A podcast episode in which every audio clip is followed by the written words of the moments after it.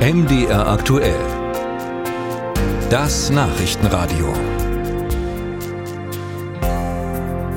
Erst Corona, dann der Krieg und die Energiekrise. Das waren harte, zurückliegende Jahre für die Unternehmen in Deutschland. Weil der Staat aber milliardenschwere Hilfsprogramme aufgesetzt hatte, war eine große Pleitewelle ausgeblieben. Jetzt sind aber im vergangenen Jahr die Firmeninsolvenzen erstmals wieder angestiegen seit 2009. Und dieser Trend hat sich laut des Statistischen Bundesamts in diesem Jahr auch fortgesetzt. Im Februar lag die Zahl der Pleiten gut 20 Prozent höher als ein Jahr zuvor. Daher die Frage, besteht Grund zur Sorge?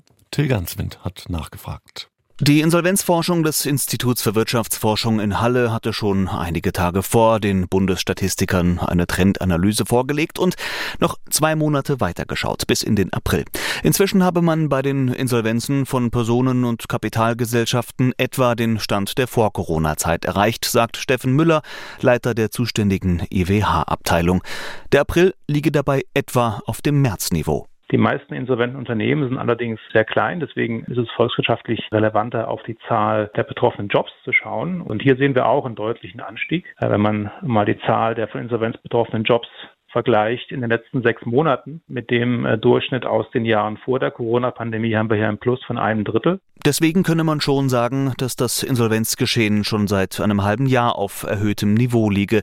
Bedrohlich sei das allerdings noch nicht, sagt Müller. Infolge der Corona-Pandemie sei die Zahl der betroffenen Jobs 2020 schon mal deutlich höher ausgefallen.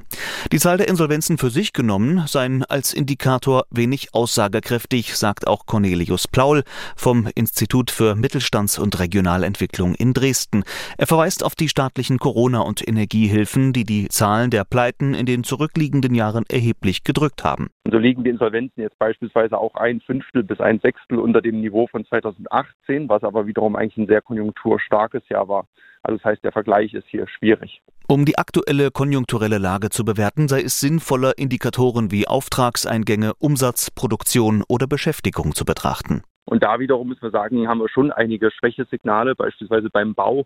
Da sind halt die Baugenehmigung und der ähm, preisbereinigte Auftragseingang jetzt wirklich regelrecht eingebrochen in den letzten Monaten. Das gelte bundesweit genauso wie für den Osten im Speziellen, sagt Plaul. Bei uns jetzt im Osten ist noch speziell, ähm, gerade in der Industrie, der Fall, dass sich bemerkbar macht, dass eben dieser Strukturwandel in der Automobilindustrie sich vollzieht hin zur Elektromobilität. Und das hat eben auch zur Folge, dass wir jetzt gerade in den letzten Wochen und Monaten von relativ vielen Werksschließungen oder geplanten Werksschließungen von Zulieferern gehört haben, die eben im klassischen Verbrennerbereich tätig sind. Tatsächlich ist der Osten etwas härter betroffen von Unternehmenspleiten, wobei härter hier relativ ist. In den vergangenen sechs Monaten sei die Zahl der Insolvenzen in Mitteldeutschland im Jahresvergleich deutlicher angestiegen als im Westen, sagt EWH-Forscher Steffen Müller. Er liege aber immer noch unter Westniveau. Große Veränderungen Veränderungen erwartet Müller derweil nicht, weder für Ost noch für West. Wir können in den nächsten Monaten schon ein bisschen schauen und sehen, dass wir bei den Unternehmensinsolvenzen da nicht mit einem großartigen Anstieg rechnen müssen. Wir rechnen damit, dass die Zahl der Insolvenzen etwa gleich bleiben wird in den nächsten Monaten.